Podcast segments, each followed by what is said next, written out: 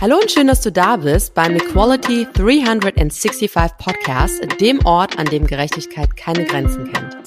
In meinem Podcast spreche ich mit inspirierenden Persönlichkeiten darüber, wie wir Vereinbarkeit, Gleichstellung, Diversity und Change fördern und neu denken können.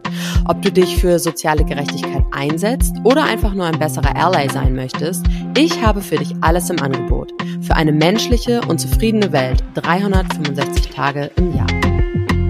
Ja, hallo Simon. Ich freue mich mega, dass du heute da bist. Vielen lieben Dank, dass du dir die Zeit für diesen Podcast nimmst. Das weiß ich sehr zu schätzen. Und ähm, vielleicht direkt mal zum Start, wie ist denn die Wetterlage bei dir? Weil hier in Berlin ist es seit äh, Wochen grau in grau in dunkelgrau. Ähm, ein bisschen frustrierend. Wie sieht's bei dir aus? Ja, schönen guten Tag, Isabel. Äh, und danke, dass ich hier sein darf. Äh, bei uns ist es auch recht grau leider im Moment. Aber das kann sich immer sehr schlagartig ändern. Das ist das Gute. Mhm. Und die ähm, Zuhörerinnen, die sehen uns ja nicht. Ähm, magst du uns auch mal sagen, wo du dich gerade befindest? Ja, ich bin gerade ähm, im Office von 72 and Sunny. Das ist die äh, Werbeagentur, bei der ich arbeite, und zwar im schönen Jordan in Amsterdam. Ah. ehemalige Arbeiterviertel und ja, ist eine recht, recht schöne Gegend. Cool, Dankeschön. Ähm, Simon, stell dich doch einmal persönlich vor. Wer bist du und was machst du beruflich? Du hast es gerade schon kurz eingeläutet.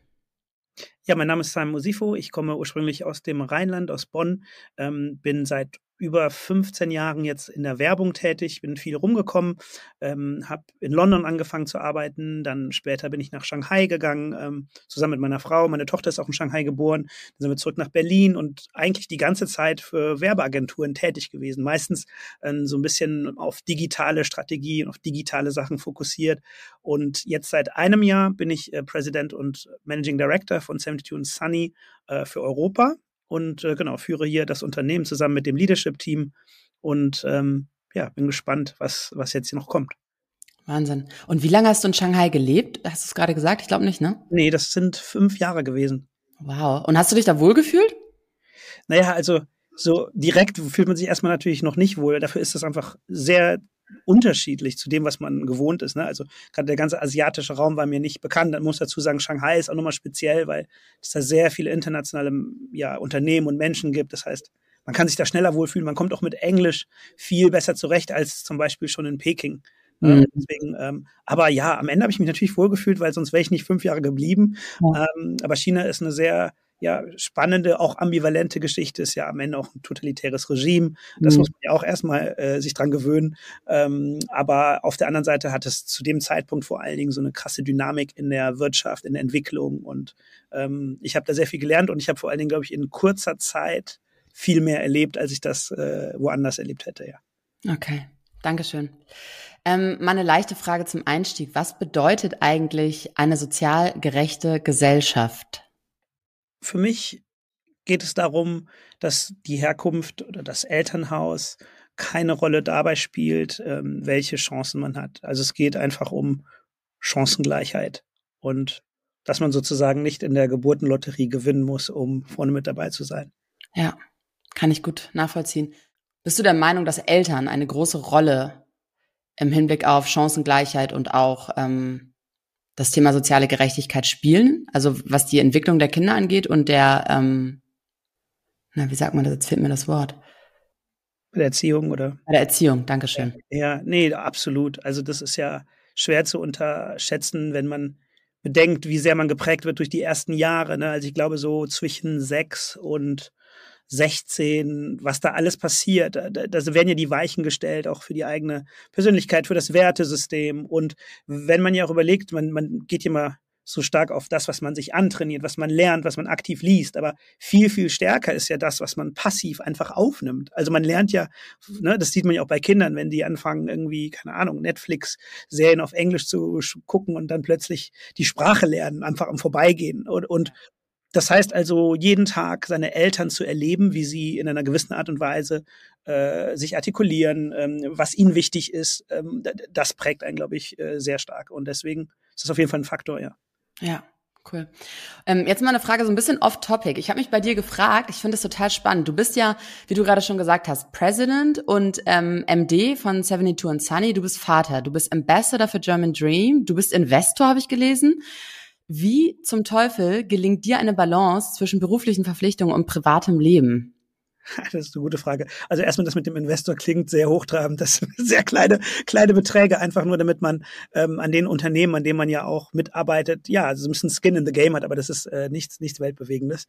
Ähm, ich glaube, dass ich das Glück habe, eben diese Bezeichnung berufliche Aufgabenhintergrund oder so, der, der ist gar nicht so trennscharf bei mir. Also ich habe das Privileg gehabt, äh, in meiner ganzen beruflichen Laufbahn bis jetzt eigentlich immer nur Sachen zu machen, die mir, was heißt, nicht ausschließlich, aber sehr viel Spaß machen. Also, ne, jeder hat ja so Sachen, die, die irgendwie ein bisschen nervig sind und wo man sich ein bisschen zu quälen muss. Aber ich würde mal so sagen, so 80, 90 Prozent von dem, was ich tue, ähm, ja, macht mir Spaß und ist vielleicht sogar auch Leidenschaft. Also Kreativität, mit Menschen zu arbeiten, äh, Sachen zu erstellen und auch gerade in dieser Agentursituation, äh, wo man ja durch die verschiedenen Kunden und die verschiedenen Branchen immer wieder neue Impulse kriegt und immer wieder was Neues lernen muss. Und das heißt, es kommt keine Routine auf und ja, und es hält einen ja auch jung. Ja, also ich bin immer, ich habe das Gefühl, in, im Agenturumfeld sehr schnell der Älteste oder Ältere.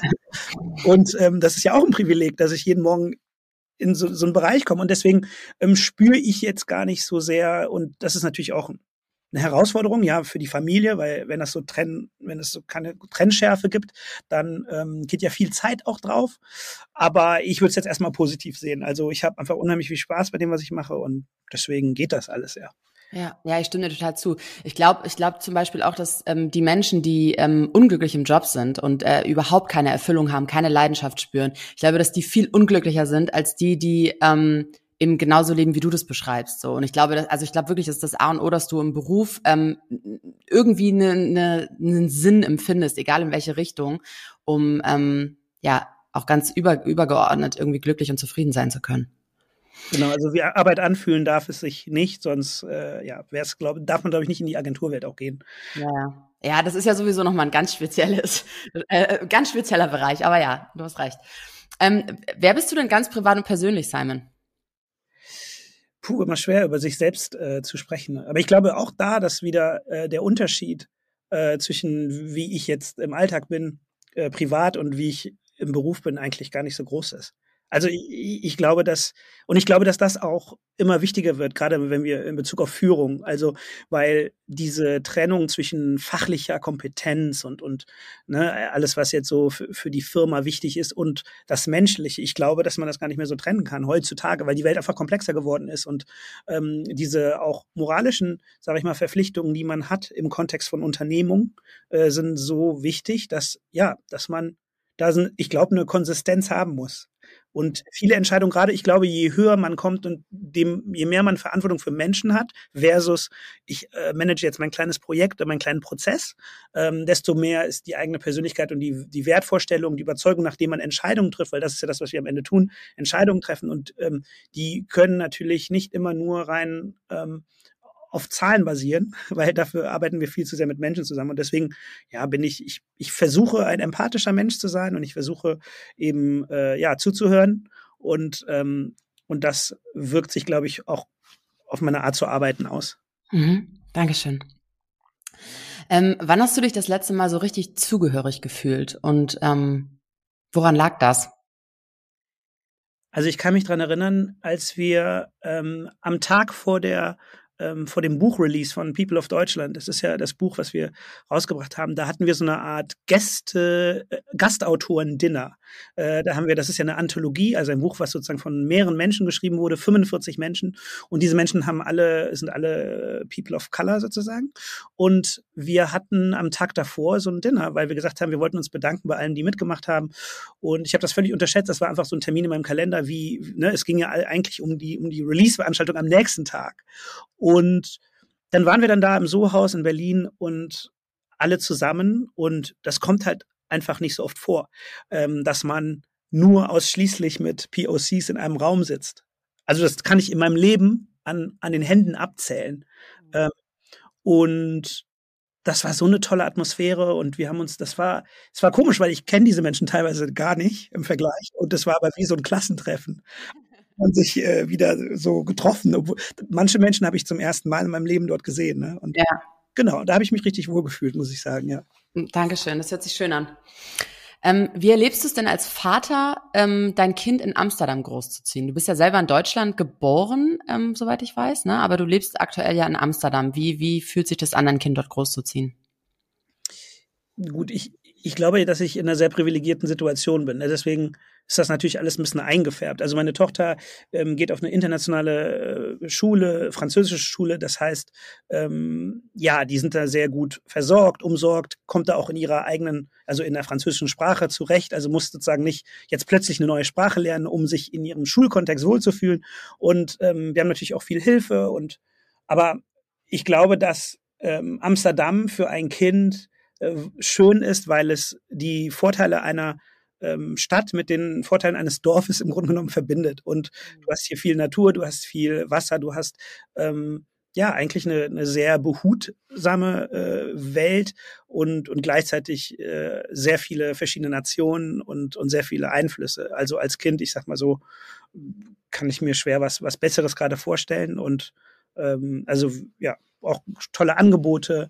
Ähm, ich glaube, dass ähm, Holland da auch einfach sehr viel Wert drauf legt. Äh, das Schulsystem ist generell sehr gut oder auch die außercurricularen Angebote im Bereich Sport und ähm, Kunst und Kultur, was alles für die Kinder angeboten wird. Ähm, das nehmen wir dann hier auch so wahr und ähm, deswegen fühlt sich unsere Tochter hier auch, glaube ich, sehr wohl. Ja, das hört sich gut an. Ähm, tatsächlich ist es bei uns, wir leben ja in Berlin und ich merke immer wieder, also ich, am Anfang dachte ich immer, ey, wie cool ist es in Berlin zu leben, ne? Und auch gerade irgendwie Kinder großzuziehen, Großstadt, du kannst, hast tausend Möglichkeiten, es ist super divers, es ist total vielfältig auf, auf allen Ebenen irgendwie. Und desto älter man dann wird und auch gerade ähm, mit dem mit dem Übergang Mutter zu werden oder auch Vater zu werden, haben wir halt auch irgendwie gemerkt, dass ähm, uns die Nähe zur Natur total fehlt oder auch zum Wasser. Ich komme aus dem Norden, ne? ich bin an der Nordseeküste geboren ähm, und merke ganz oft, dass mir das fehlt und mein Mann fühlt es ähnlich. Also und wir sind auch die ganze Zeit irgendwie immer am gucken, gibt es irgendwas, was so aus Berlin raus ist, irgendwie im Grün, am besten einsam, ein Haus auf einer Waldfläche oder sowas. Ist natürlich nicht ganz so einfach, aber ich kann das gut nachvollziehen. Ich glaube, dass das total ähm, wichtig und richtig für Kinder ist und dass Kinder auch da wirklich in dem Element sind. Also ich habe das auch über Ostern gemerkt, da waren wir in der Heimat. Ähm, meine Oma hat einen riesen Garten, der Kleine hat wirklich die ganze Zeit draußen gespielt und war überglücklich. Der brauchte gar nichts, kein Spielzeug, nichts. Er war einfach draußen und war glücklich. Und ich glaube, das ist das, was Menschen zieht, ne? Absolut. Ich glaube auch zum Beispiel, ich erinnere mich an Berlin, also wir haben ja auch da im Prenzlauer Berg gewohnt und ganz ehrlich, das war auch super schön und du kannst ja auch schnell an Seen rausfahren und so. Aber ähm, hier wird der Alltag so ein bisschen mehr von den Fahrrädern dominiert, ja. Also in, in Berlin ist ja schon so, dass dann die ganzen SUVs und so, du hast ja schon Angst um deine Kinder so ein bisschen und ähm, das ist schon ein brutaler Unterschied. Hier hast du eher Angst, dass man von so einem Lastenrad erwischt wird. Was anderes. Und, und, und das ist aber dann doch unterm Strich ein besseres Gefühl, muss ich sagen, ja. Ja, ja, das glaube ich. Ähm, und wie war es für dich in Deutschland groß zu werden? Ähm, wie hat sich das angefühlt?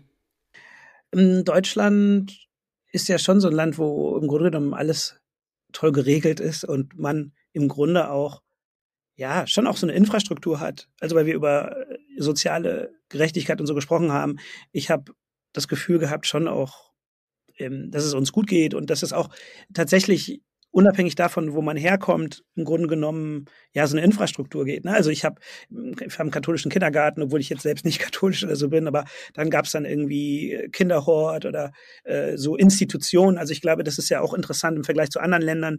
Äh, man redet immer von der Trennung zu Kirche und Staat und eigentlich will man das ja gar nicht so vermischen, aber in Deutschland ist es einfach historisch so, dass die ganzen Krankenhäuser, die Kindergärten, die Schulen, die sind ja alle ähm, oftmals christlich geprägt, also zumindest von der Trägerschaft. Und ähm, ja, ich glaube, ich habe davon sehr profitiert. Ich, hab, ich wurde auch konfirmiert äh, hier und das sind ja alles so soziale Konstrukte, die einen halt als junger Mensch prägen, die Aktivitäten, die man macht, dass man dann, keine Ahnung, mit der äh, Kirchengemeinde auf Skifreizeit fährt. Das sind so Sachen, die hätte ich mir selbst nie, äh, also hätten wir uns als Familie nie leisten können. Und ähm, auch wenn soziale Ungerechtigkeit sicherlich ein Thema ist in Deutschland, ähm, gibt es auf jeden Fall eine Komponente, die, die im Vergleich zu anderen Ländern auch nochmal äh, ja, gut ist. Ne? Und, und insofern habe ich jetzt erstmal eine positive äh, Situation empfunden. Ich habe ja auch relativ früh meinen Vater verloren, also der ist verstorben, als ich so zehn Jahre alt war. Und ich glaube, meine Mutter hat sehr viel Unterstützung erfahren von allen möglichen Seiten.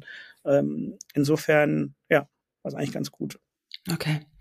Ähm, und würdest du deine Tochter entsprechend auch in Deutschland großziehen? Wäre das ein, ein also ein durchaus mögliches Szenario? Ja, also so war es ja auch äh, bis vor kurzem. Ne? Wir sind ja erst seit einem Jahr in Amsterdam und davor ist sie in, äh, in Berlin groß geworden und ähm, war da auch in, in der Kita und in der Schule. Also die erste Klasse hat sie dann auch in, in Berlin gemacht und ähm, ja, ich glaube, man kann sich da nicht beschweren. Also äh, es ist schon natürlich so, dass in Deutschland dieses Prinzip, dass Kinder mit, ich glaube, zehn oder so. Nach der Grundschule gibt man ja so eine Empfehlung, ob man auf die äh, weiterführende Schule, auf, aufs Gymnasium oder auf die Realschule oder die Hauptschule kommt. Und das, das ist etwas, was ich persönlich nicht so gut finde. Also wenn man das anderen Leuten im Ausland erzählt, dann sind die sehr verdutzt. Dass da, damit hängt ja auch dein Recht zusammen, ob du an der Uni studieren kannst und das wiederum äh, gibt ja ganz viele Möglichkeiten oder eben nicht. Und, und wie gesagt, wir sind sehr privilegiert in dem Sinne, als dass meine Eltern, auch wenn sie sozusagen ähm, aus dem Ausland hierhin migriert sind, aber trotzdem Akademiker waren und auch ein Studium hatten. Und es gibt ja diese Statistiken, ne, wenn deine Eltern studiert haben, dann ist die Wahrscheinlichkeit sehr, sehr groß, dass du auch studierst. Und das hat ja nichts mit deinen Fähigkeiten zu tun. Und deswegen, ich glaube, ähm, was ich schon auch jetzt auch in diesem niederländischen System ganz gut finde, es ist, glaube ich, integrativer. Ähm, und ähm, klar, ist natürlich einfach zu sagen, wenn man jetzt auf einer Privatschule noch ist, aber ich sag mal, man merkt es halt von dem Gesamtschulsystem, also wo auch die Locals sozusagen hingehen. Ähm, und da wird nicht so früh entschieden, ähm, auf welche Bahn du gelenkt wirst. Ähm, ja. Du hast sehr viel Zeit, dich nach deinen eigenen ja, äh, Fähigkeiten zu entwickeln. Ne? Mhm. Aber glaubst du, dass ein Schulabschluss etwas über die Fähigkeiten des Menschen aussagt? Also darüber, wer man, wer man ähm, intellektuell ist, wenn du so möchtest? Nee, überhaupt nicht. Nur ich finde einfach, dadurch, dass wir mittlerweile wissen, dass Menschen sich so unterschiedlich ähm, entwickeln. Also manche brauchen halt äh, länger, um gewisse Fähigkeiten zu entwickeln. Und wenn man dann nicht in so ein Muster passt, ähm, dann wird einem halt schnell was verbaut. Ne? Also ich glaube nicht, dass jetzt die formale Bildung so, ich glaube, formale Bildung wird immer weniger wichtig in im Verhältnis zu jetzt gewissen Grundskills, äh, die man jetzt nicht aus Büchern lernt. Und trotzdem ist es so, dass es ein, eine Eintrittskarte ist, die man mhm. braucht, um im System halt voranzukommen. Und ich glaube, wir ähm, verzichten auf sehr viel Talent, indem wir früh Leute labeln. Definitiv. Und, ähm, Ne? Und ich sehe das ja bei meiner Tochter auch, wie sie Sprachen lernt und so. Sie hat halt, ne, sie ist in Shanghai geboren, dann sind wir nach Deutschland gekommen und meine Mutter und meine, meine Frau sind beides Französinnen. Deswegen ähm, spricht sie halt im Grunde genommen Französisch jetzt mittlerweile als Hauptsprache.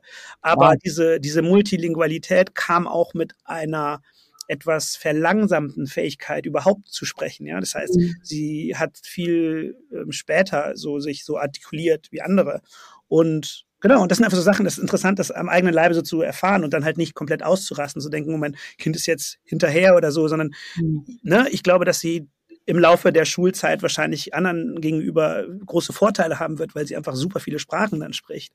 Absolut. Ähm, genau, aber genau, und das sind so Sachen, der eine ist halt motorisch schneller, der andere ist sprachlich schneller, aber das gleicht sich irgendwann wieder aus. Und genau, ich glaube in Deutschland, also ich bin jetzt gar nicht so ein Waldorfschule Fan oder Experte oder so, aber ich glaube, oder Montessori, aber ich glaube, dass da interessante Aspekte drin sind, die man ähm, mehr ins Zentrum stellen sollte und nicht so an die Peripherie. Also ich glaube, dass das Schulsystem insgesamt so reformiert werden muss, dass sich diese Aspekte wiederfinden im Mainstream. Ja, und auch viel, ähm, also es darf viel progressiver und zukunftsträchtiger werden, weil unsere Gesellschaft hat sich ja so extrem verändert. Und ich finde, ganz viele Punkte von dem, was du gerade sagst, werden im aktuellen Bildungssystem in Deutschland überhaupt nicht berücksichtigt. Da geht es immer noch darum, wenn ich an mein Studium denke, ich habe BWL studiert, ähm, das war absolutes Bulimie-Lernen. Ich habe irgendwie in einem Semester, glaube ich, zehn Klausuren geschrieben oder sowas. Wer kann sich das denn merken, was da wirklich drin vorkommt? Also ist ja Quatsch, ne?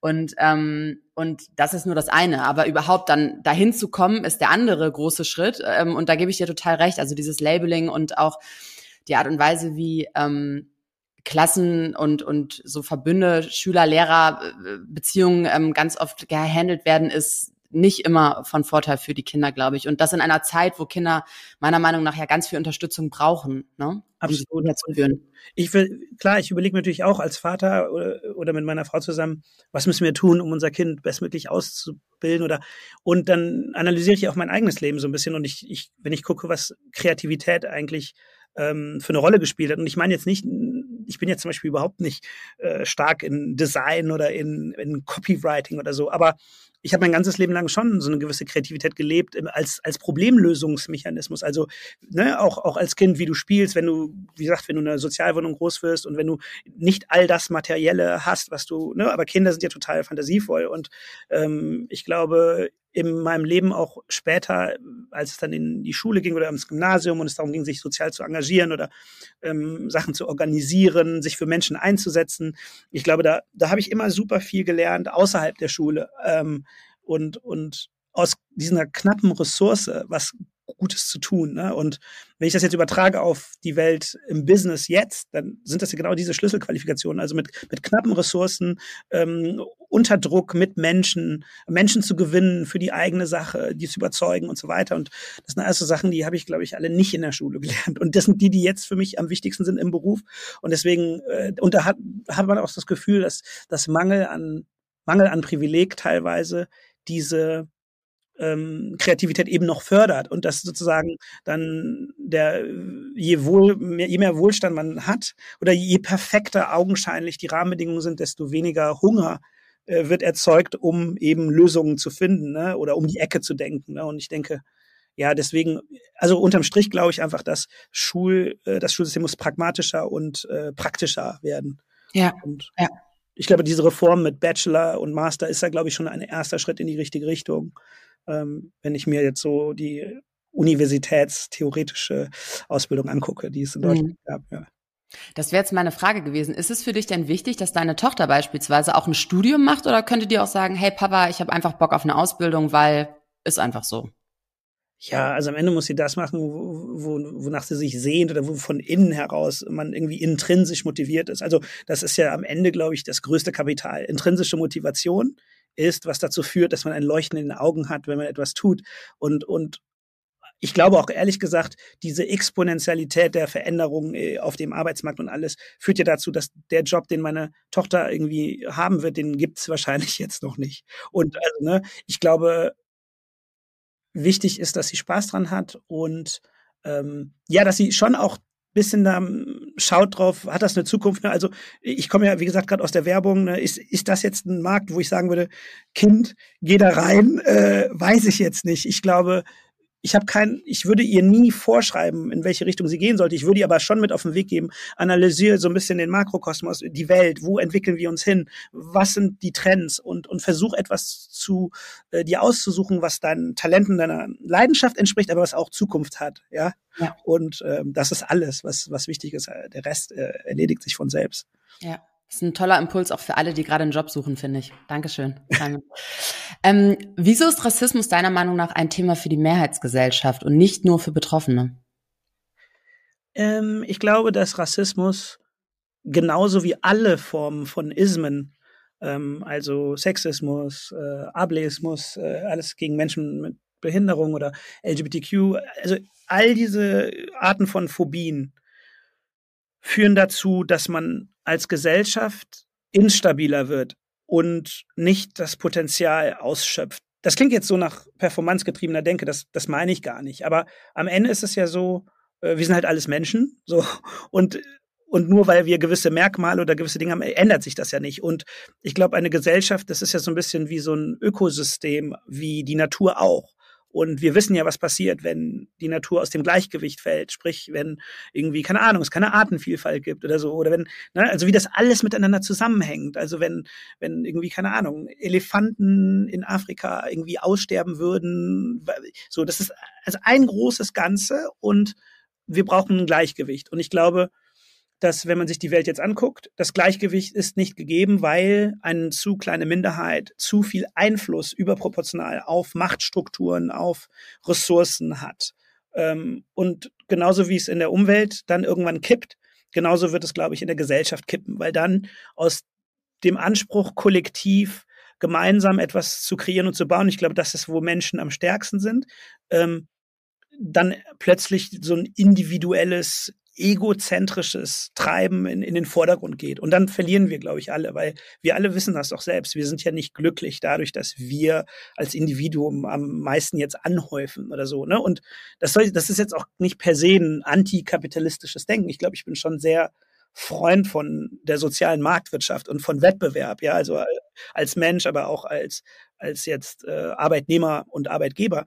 Aber ich glaube, Rassismus und all die anderen Ismen ähm, ja, zerstören das, was, was Menschen ausmacht, nämlich Gemeinwohl, Solidargemeinschaft, weil wir eben keine Maschinen sind. Und ähm, genau, wir und das ist die eine Seite. Die andere Seite ist, wir profitieren darüber hinaus noch. Also das Gleichgewicht ist das eine.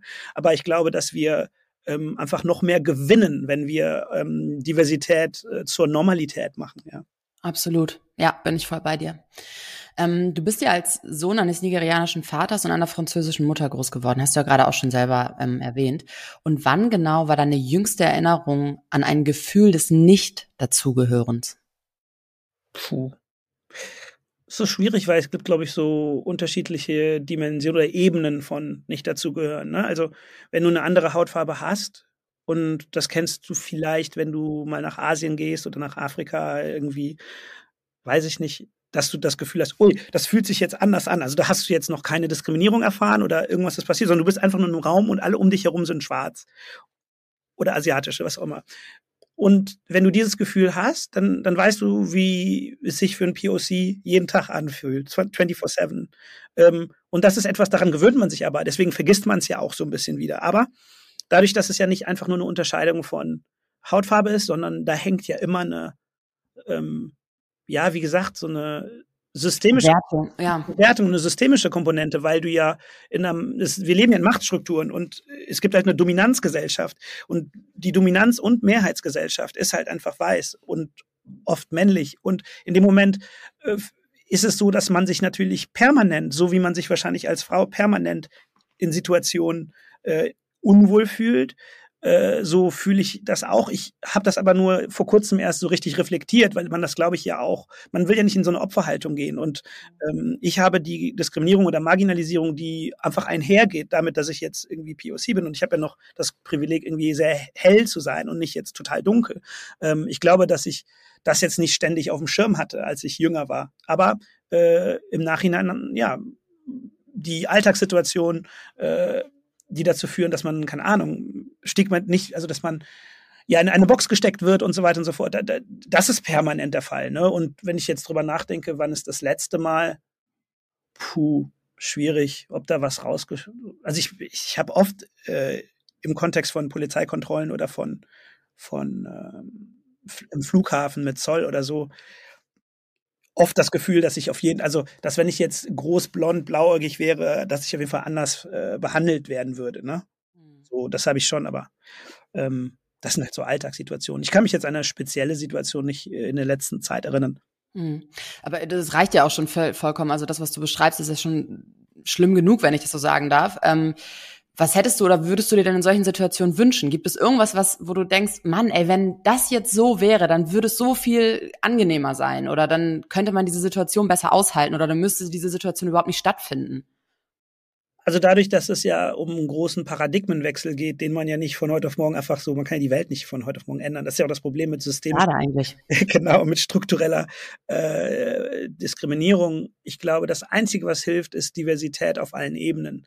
Das heißt, wenn ich durch diese Welt, die halt einfach nicht ideal ist und auch lange noch nicht ideal sein wird, wenn ich zumindest an diesen ganzen Touchpoints Menschen habe, die mich sehen, die wissen, wie es sich anfühlt und die mir das spiegeln, weil sie selbst auch einer Gruppe angehören. Ich glaube, wenn wir die Diversität auf allen Ebenen einfach erhöhen, dann wird es für alle angenehmer, weil dann, ne, und, und es passiert ja auch. Also ich sehe ja immer mehr äh, PolizistInnen mit Migrationshintergrund, LehrerInnen mit Migrationshintergrund. Also muss ich einfach vorstellen, wenn du als Kind ähm, zum Beispiel ein Kopftuch anhast und deine Lehrerin hat auch ein Kopftuch an, dann ist das einfach eine ganz andere Situation.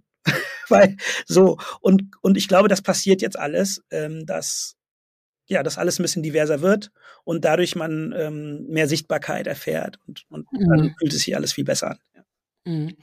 Und was glaubst du, inwiefern hat ähm, der Fakt, also deiner Identität, ähm, Einfluss auf dein Leben heute genommen und dein Werdegang? Hat dich das beeinflusst, würdest du sagen? Wow, ich glaube ständig und immer in allem, was ich tue, natürlich. Ähm, ich glaube, dass natürlich, es hängt auch sehr von, von der eigenen Persönlichkeit ab. Ne? So wie ist man jetzt introvertiert, extrovertiert, was für einen Charakter hat man. Ähm, jeder geht damit anders um. Also ich würde jetzt den Teufel tun, mein exemplarisches Beispiel jetzt so als, als Blueprint zu nehmen. Aber in meinem Fall war es so, dass ich immer natürlich gespürt habe, okay, ich bin immer der Underdog, ich bin immer, ich fange bei Minus an. Ne? Menschen erwarten jetzt nicht so viel von mir, das heißt, ich werde konstant unterschätzt. Also so war das halt, als ich jünger war. Man muss auch immer unterscheiden zwischen meiner Jugend und, und dem Großwerden und, und der Situation, in der ich jetzt bin. Ich bin jetzt natürlich hochprivilegiert. Also wenn ich mich jetzt für diese ganze Thematik interessiere, dann ist das ja nicht aus eigenem irgendwie bestreben, sondern das ist das ja für jüngere Generationen oder für meine Tochter oder für Menschen, die eben nicht so privilegiert sind. Aber ähm, ich hatte immer das Gefühl, ich muss ein bisschen mehr leisten als andere.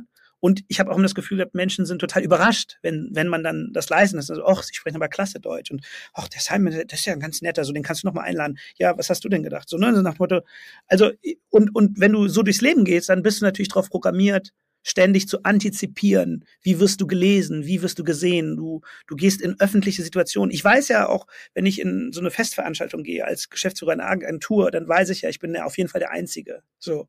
Und wenn du ständig immer weißt, du bist der Einzige und du weißt auch, dass mh, hm, dadurch du entindividualisiert wirst, weil du trägst ja quasi jetzt die Symbolik einer ganzen Gruppe mit dir, weißt du? Weil ich werde ja immer dann gesehen als der Mensch mit Migrationshintergrund oder der POC und nicht Simon einfach nur. Mhm. Und genau, und, und dieses Burden, sag ich mal, hat mich auf jeden Fall eben geprägt, weil du natürlich versuchst, besonders perfekt zu sein, weil du hast ja nur ein, ein Ziel. Du willst ja eigentlich untergehen in der Masse.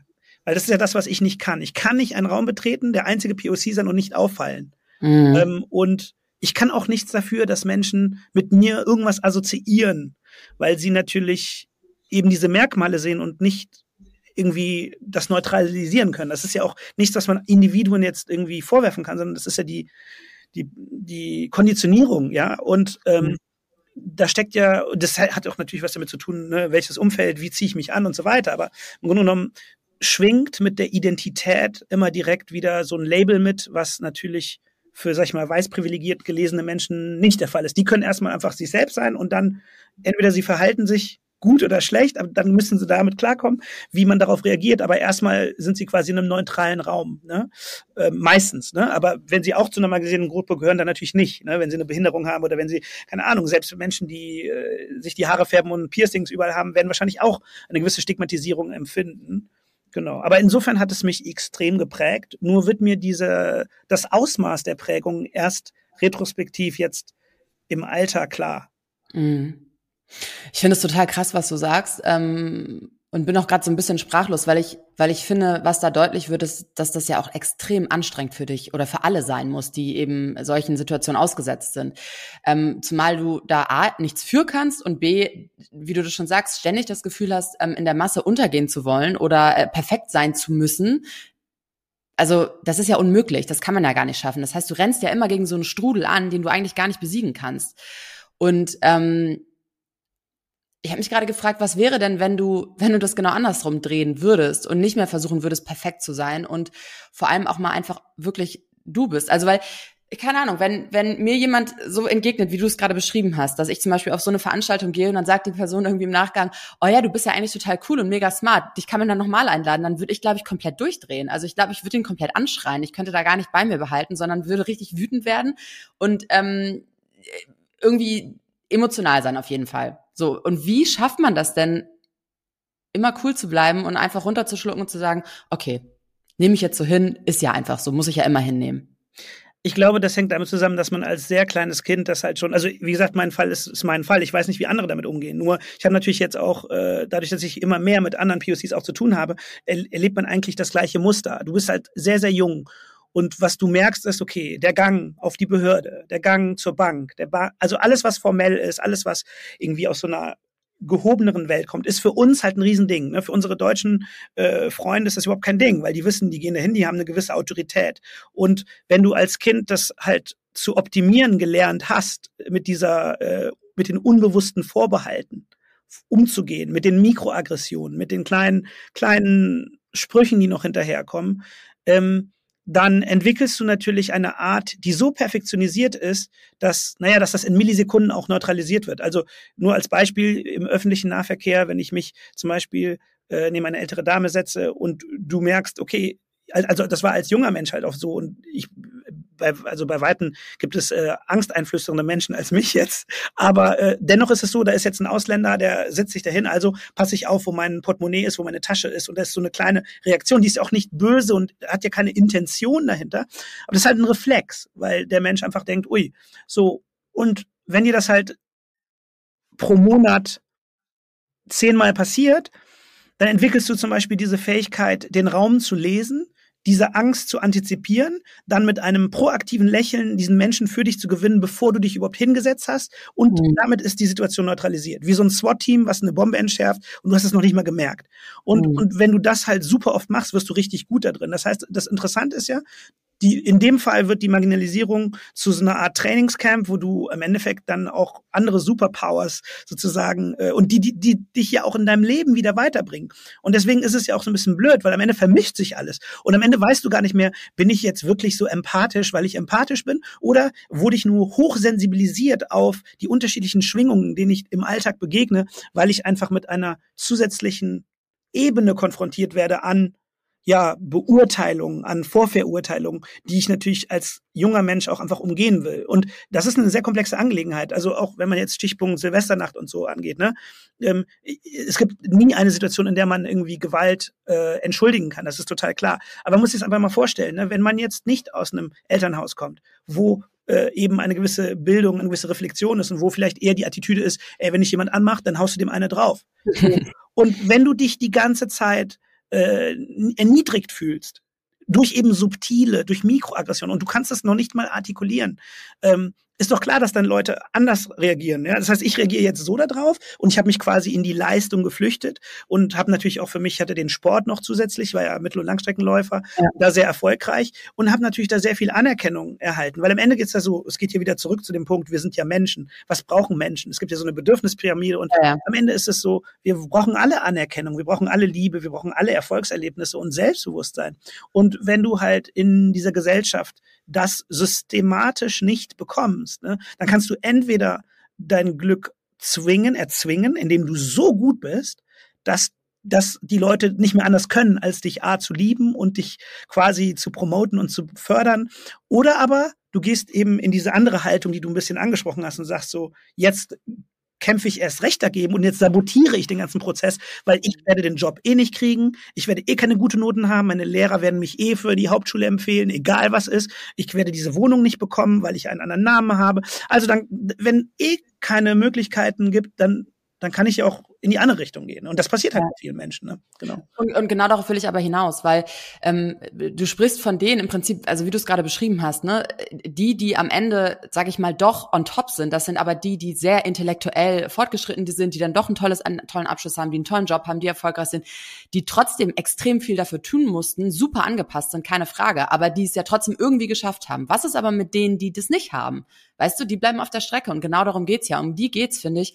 Ähm, und wenn ich mir das vorstelle und dann gleichzeitig eben merke, dass diese Personen ähm, ja in dieser Spirale sind, die eigentlich unbesiegbar ist, dann ist es nicht fair. Schlichtweg einfach nicht fair. Und da muss viel mehr gemacht werden. Und ich frage mich dann eben als weiße, blonde Frau mit blauen Augen ganz oft, was kann ich tun? Was kann ich tun, mehr als dieser Podcast? Was kann jeder, der so ist wie ich, tun, um da zu helfen? Also ich glaube, du tust schon sehr, sehr viel, indem du halt jetzt eine Plattform kreierst, indem du dich überhaupt auseinandersetzt mit der Thematik und das vielleicht in der Interaktion mit deinen Leuten, in deiner Peer Group zum Thema machst. Da wird ja drüber gesprochen. Also ich glaube, das Schlimmste für uns ähm, als, als marginalisierte Gruppe ist immer, wenn etwas zum Nicht-Thema gemacht wird und wenn drüber hinweg gesehen wird. Ne? Und ähm, ich meine, das ist ja auch der einzige Grund, warum ich mich jetzt irgendwie groß versuche zu engagieren, auch weil ich zähle mich ja, ne, auch wenn ich jetzt nicht blond und blauäugig bin, aber ich, ich zähle mich auch zu einer hochprivilegierten Gruppe, die Ressourcen hat, die Kontakte hat und so weiter. Und diese ganzen Menschen, von denen wir gesprochen haben, die halt am Ende dann super gute Abis gemacht haben, Abschlüsse und alles, ich glaube, dass die aber nie vergessen, wo sie herkommen, weil wir haben ja zum Teil alle in Sozialwohnungen äh, sozusagen sind groß geworden und haben auch eben diese andere Zeit gehabt. Und wir versuchen jetzt quasi äh, uns zusammenzuschließen, um ja für diese anderen Menschen, die auch vielleicht, das ist auch eine Persönlichkeitssache, es kann, wir können ja nicht alle gleich sein. Also nicht jeder ist irgendwie zielstrebig und arbeitsam und ich finde es mal ganz interessant, die Düsen Tekal ist ja eine Menschenrechtsaktivistin, die äh, German Dream gegründet hat. Und Großer Fan. Ja, absolut. Also es ist auch schwer, kein Fan zu sein. Die Frau ist absolut mhm. unglaublich. Und ja. Dream ist eine Organisation, die ich sehr feiere, weil sie eben überparteilich ist, unabhängig und weil sie im Grunde genommen das Grundgesetz ins Zentrum setzt und sagt, ne, also Artikel 1 zum Beispiel, äh, die Würde des Menschen ist unantastbar, das sind ja relativ einfach zu verstehende Prinzipien, wenn wir uns alle darauf besinnen. Und diese Organisation geht in Schulen, um eben in Dialog zu treten und ich mit allen Seiten, also mit den Seiten, die vielleicht diskriminiert werden, damit sie auch sehen, ah, guck mal, da ist jemand, der hört mich, der sieht mich. Und die WertebotschafterInnen, also zu denen ich jetzt auch gehöre, sind ja dann auch Vorbilder, wo die dann hochschauen können, sagen, guck mal, die haben genau die gleiche Vergangenheit gehabt, aber die haben es geschafft. Auf der anderen Seite sensibilisieren die halt ähm, die Mehrheitsgesellschaft in diesen Klassen und entziehen quasi ähm, ja, dem Rassismus den oder den, den Ismen generell den Nährboden,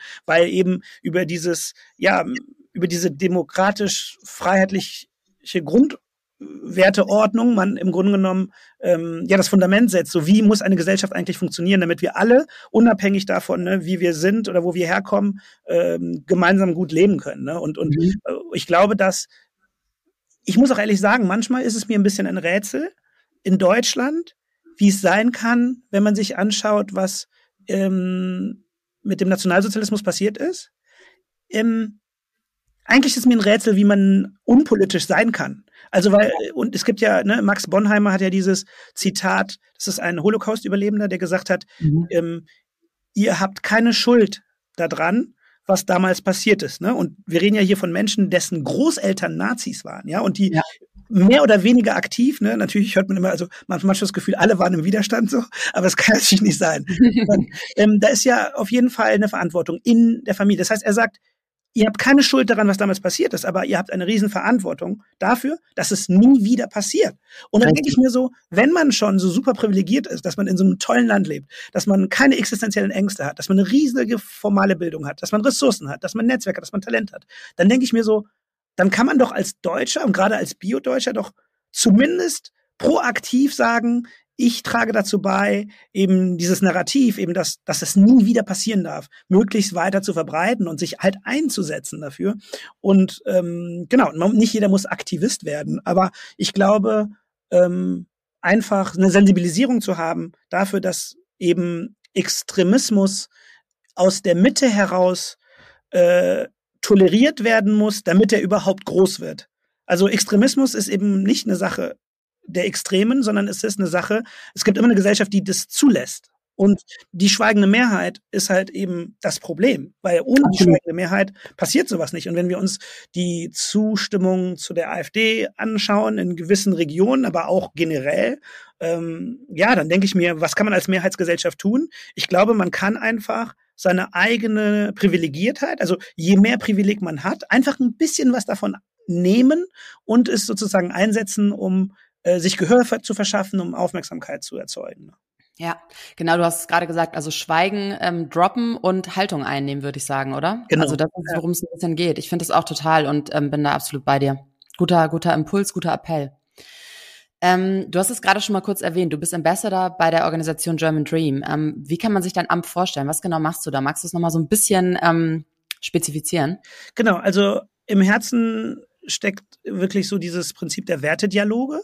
Und ein Wertedialog ist eine Schulstunde, in der man, man, man teamt quasi ab, zusammen mit einem German Dream Mitarbeiter oder einer Mitarbeiterin, äh, geht in diese Schule und am Anfang stellen wir natürlich German Dream vor, warum gibt es uns, was, was machen wir, was, was steht sozusagen auf unserer Fahne? Und das ist, sind natürlich Werte. Dann diskutiert man so ein bisschen was ähm, für die SchülerInnen Werte bedeuten, was deren Werte sind, so ein kleines Brainstorming, dass man erstmal die Runde ein bisschen auflockert.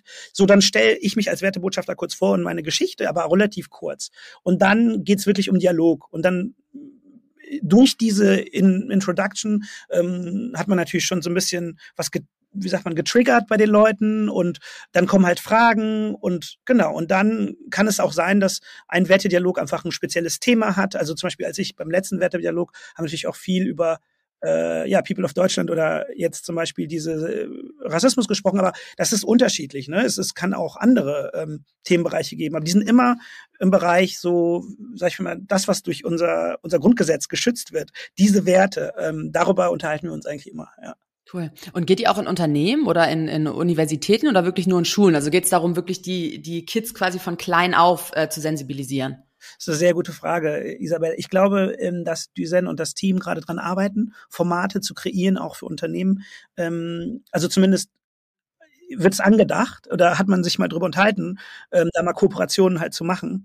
Im Moment ist es aber so, dass nur ja Schulen im, im Zentrum sind. Ähm, aber ja, aber ich glaube, dass es Sinn macht, äh, das auch zu erweitern, ja. Voll, mega cool. Ähm, du hast ja auch schon erwähnt, oder wir haben schon drüber gesprochen, das Buch. Ähm, du hast mit ähm, Martina Ring ein Buch herausgebracht mit dem Titel People of Deutschland, was ich hiermit auch ganz gerne jedem ans Herz legen möchte. Ich finde, das ist super spannend und extrem eingängig gelesen. Und ähm, in deiner eigenen Geschichte berichtest du von einem Erlebnis der Wohnungssuche in Deutschland, wie du dort vorgegangen bist. Ich finde das krass und ich nimm's mal vorweg. Also ähm, ganz grob hast du irgendwie, glaube ich, den Erstkontakt nur über Telefon gemacht. Du hast deinen Namen geändert, also du hast irgendwie, glaube ich, deinen Namen so ein bisschen eingedeutscht steht da, dass du dich quasi nicht ähm, de de deinen Vornamen hast du als Nachnamen genommen und den dann Simon, ne, also Herr Simon. Und ähm, wenn du einen Besichtigungstermin hattest, bist du dann nur mit deiner ähm, weißen Frau hingegangen, ja? Magst du das noch mal ein bisschen näher beschreiben? Ähm, und was hat das damals mit dir gemacht?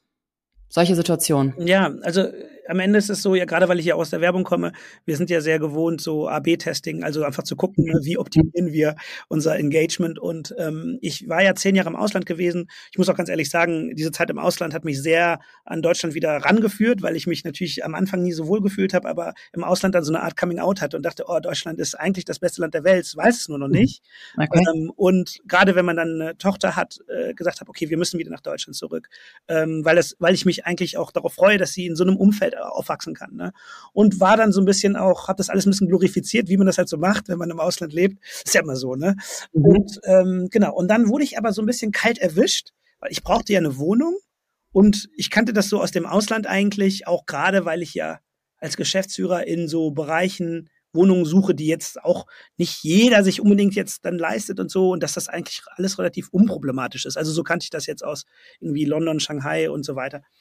Und ich, ich hatte ja in Deutschland selbst noch keine Wohnung gesucht, weil ich mich, weil ich noch nie in Deutschland gearbeitet habe ähm, als, ne, als Erwachsener. Und dann habe ich einfach gemerkt, dass dass ich nicht so richtig durchkomme. Also ich habe gedacht, so dafür, dass für das, was ich alles mitbringe, weil eigentlich, wenn du mal meine Hautfarbe wegnimmst, bin ich so der perfekte Mensch, dem, dem du eine Wohnung vermieten kannst, weil ich habe ja. eine krasse, äh, super stabile Historie. Ich habe 14 Jahre im gleichen Unternehmen gearbeitet. Ja. ja und ich habe ein äh, recht großes Gehalt und so weiter und so fort und eine, eine, Bildung und alles und ich kann alles belegen. Und dadurch, dass ich ja so getrimmt bin darauf, immer perfekt zu sein zu müssen, ja. wenn schicke ich dir meine ganzen Unterlagen auch mit PDF, alle geordnet in einer ZIP-Datei, ähm, so dass wenn du die aufmachst, ist alles auch in der richtigen Reihenfolge sich bei dir aufpoppt. Also ich ich bin so, aber das sind alles schon so Ausläufer von was ich mir angeeignet habe an Fähigkeiten, um eben durch diese Diskriminierung durchzukommen. Und dann habe ich einfach gemerkt, scheiße, das funktioniert nicht, das funktioniert nicht. Und dann habe ich einfach gemerkt, okay, immer dann, wenn ich am Telefon mit Leuten gesprochen habe, war es irgendwie einfacher. Mhm. Und dann habe ich gedacht, ja klar, dann sind die ja nicht, ne, so.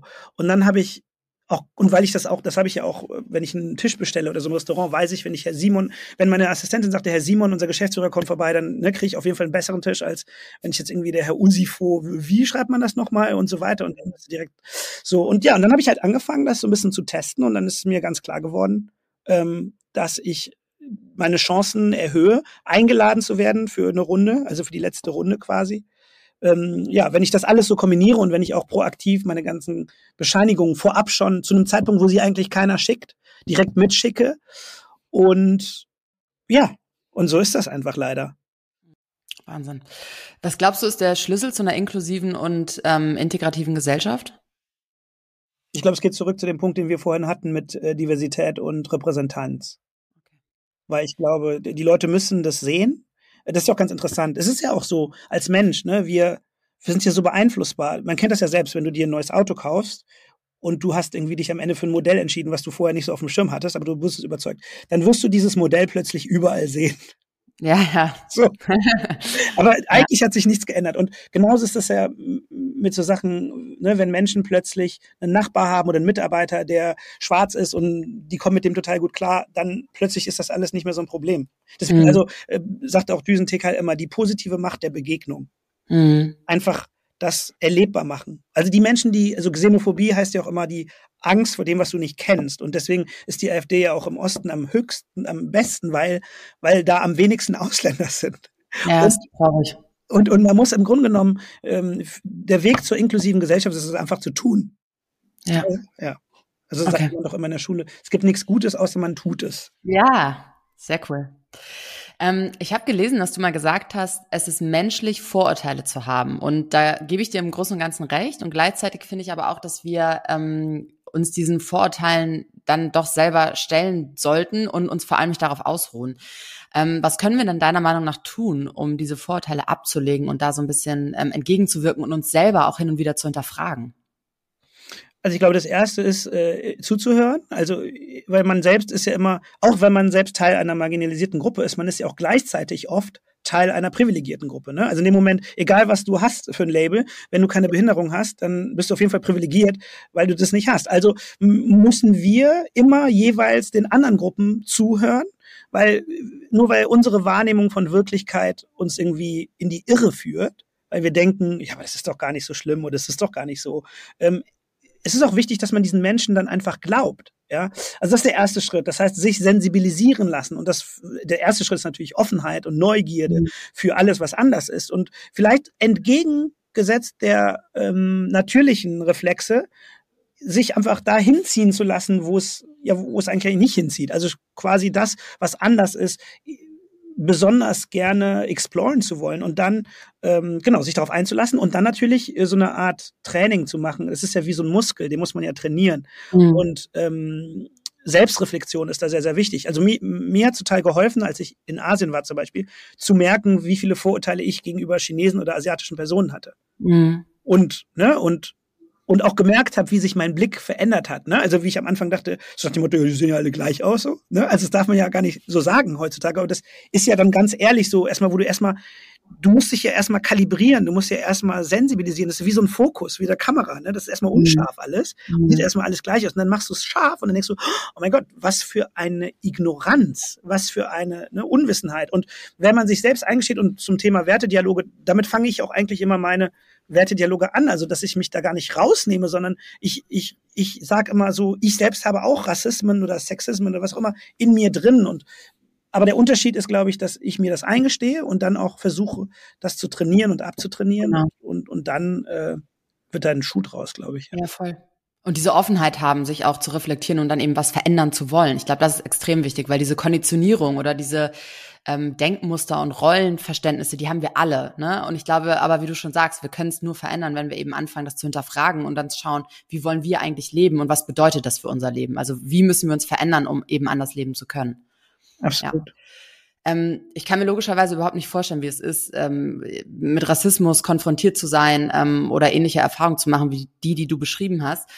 Und gleichzeitig ähm, habe ich mich aber gefragt, wie können eben Menschen, wie du das jetzt beschrieben hast und wie du es selber auch erlebt hast, ähm, einer anderen Herkunft in Deutschland ihre Identität und Kultur ausleben, während sie gleichzeitig in einer Gesellschaft leben, in der sie ja einer ganz anderen Kultur und ähm, ja Identität irgendwie konfrontiert sind, weil ich mich immer so frage, Identität sind ja die Wurzeln und Wurzeln geben dir ja ganz viel Sicherheit und auch ganz viel ähm, Lebendigkeit irgendwie. Und wenn dir das geraubt wird, dann kannst du ja, dann, dann also wo ist dann noch die Lebendigkeit in dir und die Sicherheit so, ne? Also ich finde das total wichtig, dass man seine Identität irgendwie ausleben kann und sich da auch dann in, in dem Sinne sicher fühlt.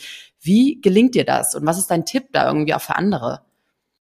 Puh, das ist total schwierig. Für mich auch besonders schwierig in dem Sinne, als dass ich ja so eine Art Mischerzeugnis bin. Und, ja, stimmt. Ähm, also ist es ja nochmal was anderes. Nehme an, jemand wird irgendwie in Nigeria geboren und kommt dann hier rüber. Und dann hat er quasi seine Identität von dort und hat, baut dann jetzt nochmal so eine neue Mischidentität auf. Bei mir ist es ja so, ich bin hier geboren.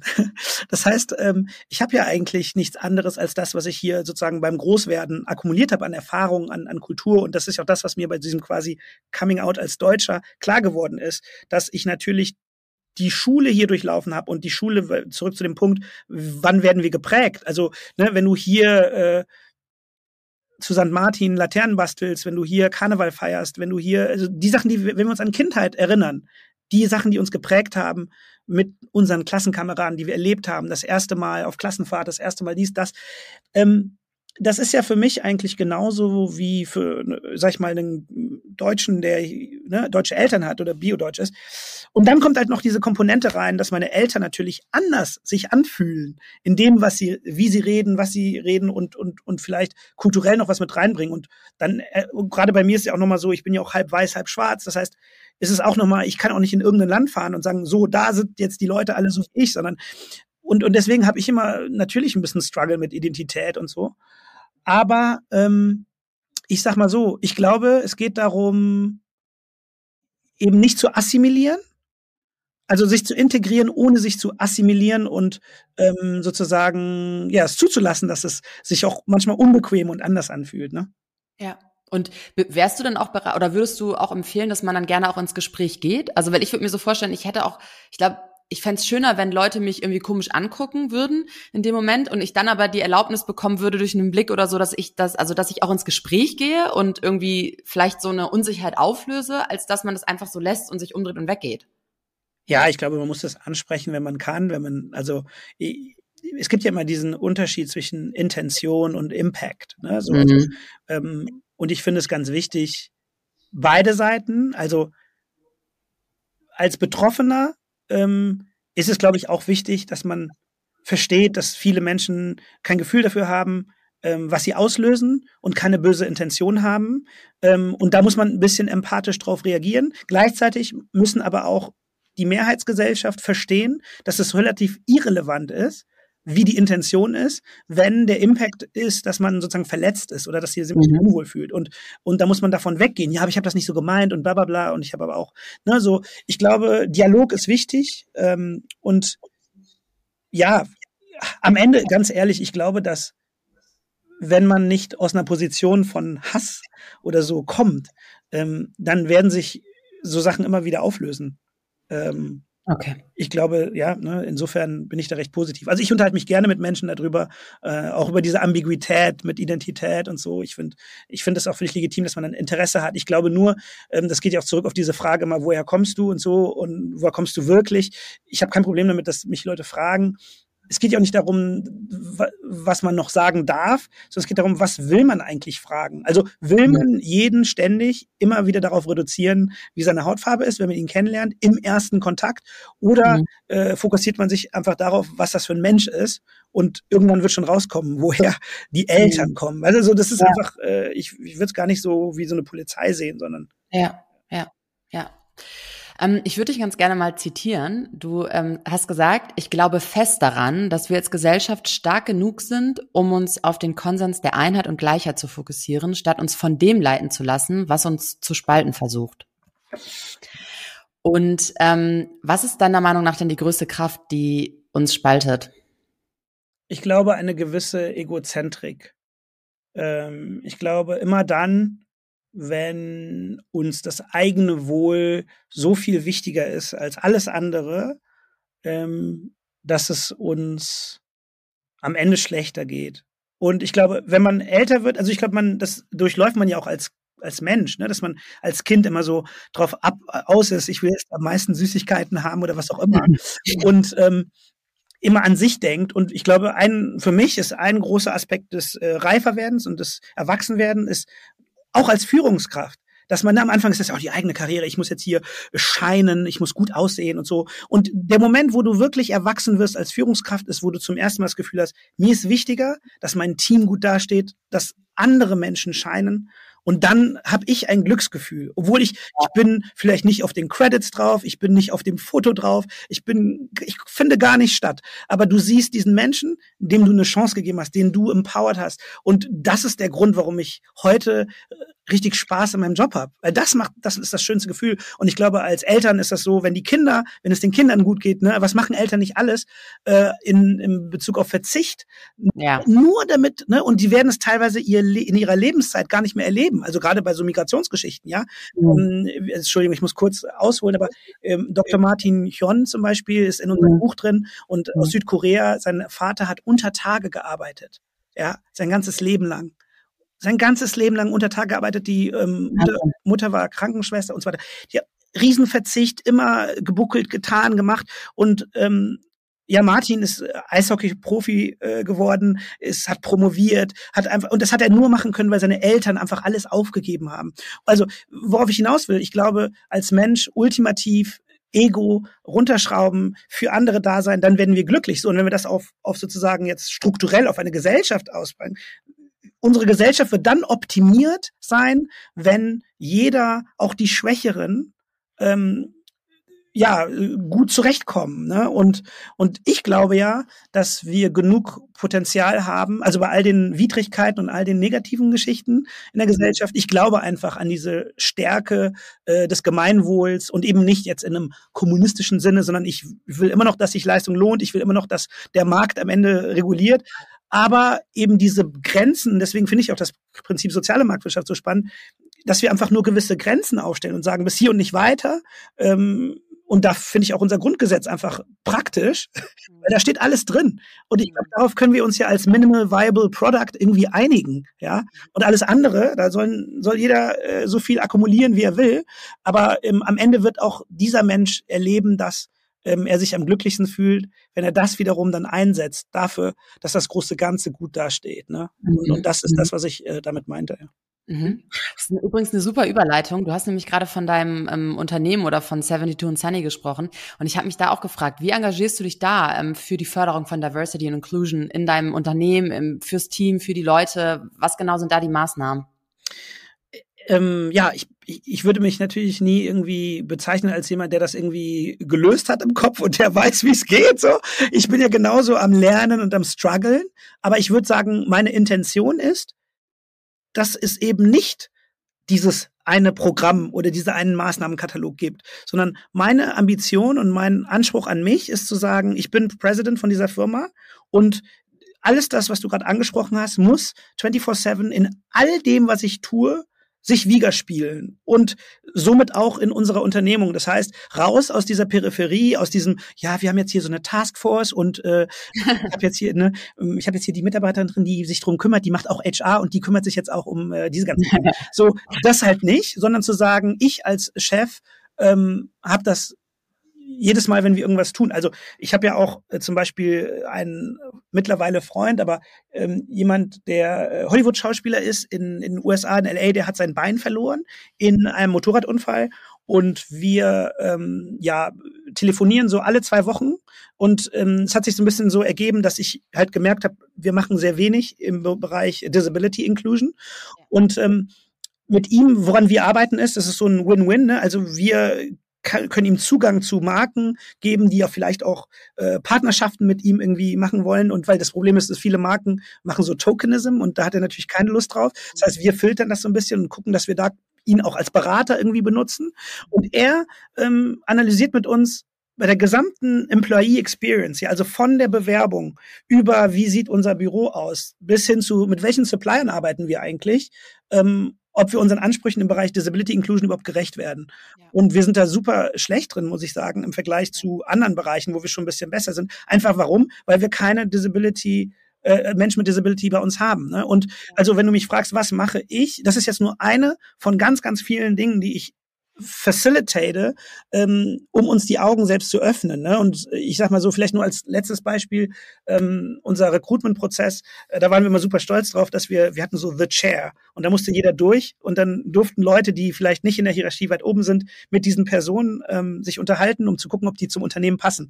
Und das Ziel war immer Cultural Fit, also so nach dem Motto, ne, wenn, wenn der Junior Account Executive keinen Bock hat auf die Person, weil er irgendwie arrogant wirkt, so dann passt er hier nicht rein. Ne? Und mhm. das ist natürlich cool, weil du dadurch den Menschen Zugang gibst, ähm, ähm, ja, zu diesem Bewerbungsprozess und nicht nur der Chef entscheidet. Aber dann ist uns aufgefallen, dass wir ähm, immer eine Art von Mensch äh, präferieren und zwar extrovertierte Menschen, die in dieser Chair-Situation besonders gut performen. Ne? Und so Stichpunkt Neurodiversität.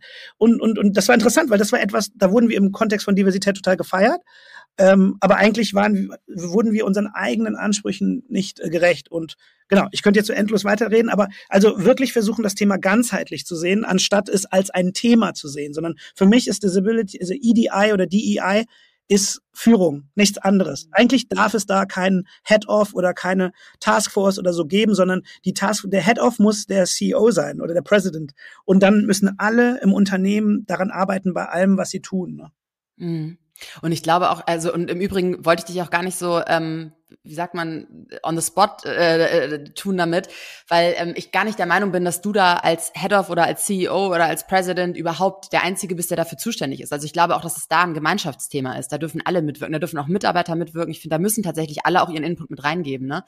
Aber ähm, ich glaube, dass es in dem Bereich äh, ganz grundsätzlich ähm, wichtig ist, dass man auch auf Fehlersuche durchaus geht, weil, oder Fehlersuche ist falsch, aber auf ähm, Lückensuche geht, ne? Weil ich glaube, dass es ganz viele Lücken gibt in jedem Unternehmen ähm, in jeder Kita, überall irgendwie in unserer Gesellschaft und ähm, die dürfen geschlossen werden. Und es ist ja nicht schlimm, dass sie da sind, aber es ist schlimm, finde ich, wenn du von ihnen weißt und nicht in der Lage oder nicht ähm, versuchst sie dann zu, zu verändern, so weil das ist das, was absolut. Ich glaube, was du gerade gesagt hast, ich bin total bei dir. Äh, das darf natürlich nicht nur vom CEO ausgehen. Ich glaube aber, wir haben ein Problem oft, dass es halt generell nie, also es selten vom CEO ausgeht. Mhm. Weil es halt ja. ausgelagert wird. Und äh, was mir nur wichtig ist bei dem Punkt, damit meinte ich nicht, dass ich jetzt exklusiv das ganze Thema alleine beackere, sondern ich glaube, die Voraussetzung dafür, dass es im ganzen Unternehmen wirklich auf jeder Ebene durchkommt, ist, dass die Top-Ebene das total embraced. Weil mhm. wir wissen ja, wie es läuft im Unternehmen. Es geht am Ende immer um Kohle. Und diese Kohle kriegst du nur, wenn du C-Level-Support hast. Und deswegen ist es ein wichtiges Thema. Ich finde, es muss oben anfangen. Wenn es unten anfängt, dann kommst du nie weiter. Dann kommen immer irgendwelche Roadblocks. Und am Ende, weil du musst einfach gucken, dass die Priorisierung, also dass du sagst, es ist einfach ein strategisches, es ist ein ja, es geht, es ist im Herzen unserer Corporate Culture. Und, und damit kommst du, glaube ich, weiter. Und dann können auch alle anderen sich engagieren. Aber wenn oben keiner äh, auf, auf ein grünes Knöpfchen drückt, dann, dann wird das nichts. Ja. Nee. Ja, absolut richtig.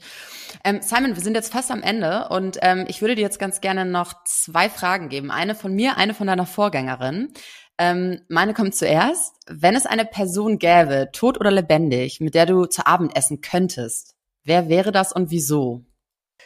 Ich glaube, ich würde gerne mal mit äh, Barack Obama äh, essen gehen. Ja. Und, und wieso? Wieso? Wieso? Weil ähm, für mich er irgendwie sowas darstellt, die, dieser Kompromiss zwischen ähm, sich selbst treu bleiben, seinen Werten nachgehen und trotzdem einen Weg gefunden zu haben, Veränderungen auf großem Scale zu erreichen und durch seine Repräsentanz und seine Inspiration äh, so viel bewegt hat. Und ich habe immer das Gefühl, und vielleicht habe ich jetzt nur so eine verzerrte Medienwahrnehmung, aber dass er halt trotzdem irgendwie ein down-to-earth, äh, humble Guy ist und, und, und, und dabei so intellektuell stimulierend und, und, und so, ja, smart. Also den, ja, das würde ich mir schon nicht nehmen lassen, wenn es ginge. Mhm. Ja, cooler Typ. Geht mir genauso. Ich finde den auch echt inspirierend. Aber seine Frau genauso. Also ich würde die beide gerne mal erleben. Ich glaube, die sind auch in, im, im Duo äh, nicht zu verfehlen. Absolut. Ähm, okay, hier kommt die Frage der ähm, deiner Vorgängerin, also meiner letzten Gästin. Würdest du gerne für immer und ewig 16 Jahre alt sein oder würdest du lieber 60 Jahre alt sein und warum? Für immer und ewig? 16 oder 60? 60. Ja? Und, und warum? Ähm, also, ich finde ja, dass wenn das Leben so eine Art Netflix-Serie oder so wäre, ne? Also die ganzen Episodes und so. Ich finde, dass 16 eine tolle Episode ist, so, also so, aber dass du am Ende ja schon das Ganze gesehen haben willst, weil du dann erst verstehst, wie die gesamte Serie funktioniert. Und ähm, das finde ich kann man mit 60 ganz gut. Mhm. Cool. Dankeschön. Ähm, bevor ich es vergesse, bitte stell doch meinem nächsten Gast oder meiner nächsten Gästin auch nochmal eine Frage. Jetzt war das so eine tolle Frage, die ich bekommen habe. Jetzt muss ich mir überlegen. Ich glaube, ich würde fragen, ähm, ein Ratschlag an das jüngere Ich. Also geht ein bisschen in die Richtung, aber mhm. es geht darum zu sagen, wenn du die Möglichkeit hast, einen Ratschlag äh, an dein jüngeres Ich dir selbst zu geben, was wäre das? Mhm, cool, Dankeschön. Simon, vielen lieben Dank, dass du dir die Zeit genommen hast. Ich bin ähm, echt richtig inspiriert. Ich ähm, merke selber, dass ich mich hier durch dieses Gerede und durch das Ganze, was du sagst, ähm, noch mehr sensibilisiere. Und ich finde das mega spannend, was du zu erzählen hast. Ich hoffe, dass es ganz viele Leute hören ähm, und dadurch auch sich selber nochmal reflektieren und ihr Handeln und ähm, ihr zukünftiges Handeln ähm, reflektieren. Und ähm, ich würde diese Episode ganz gerne mit einem Zitat von dir abschließen, ähm, denn ich finde auch, dass die Zukunft denen gehört, die Vielfalt als Bereicherung verstehen und in der Lage sind, ähm, in ihr das zu finden, was uns alle verbindet. Vielen, vielen lieben Dank. Vielen Dank, liebe Isabel. Das war schon wieder für heute. Wenn dir diese Episode gefallen hat, dann abonniere meinen Podcast und unterlasse mir gerne eine Bewertung. Bis zum nächsten Mal. Merci und bye bye.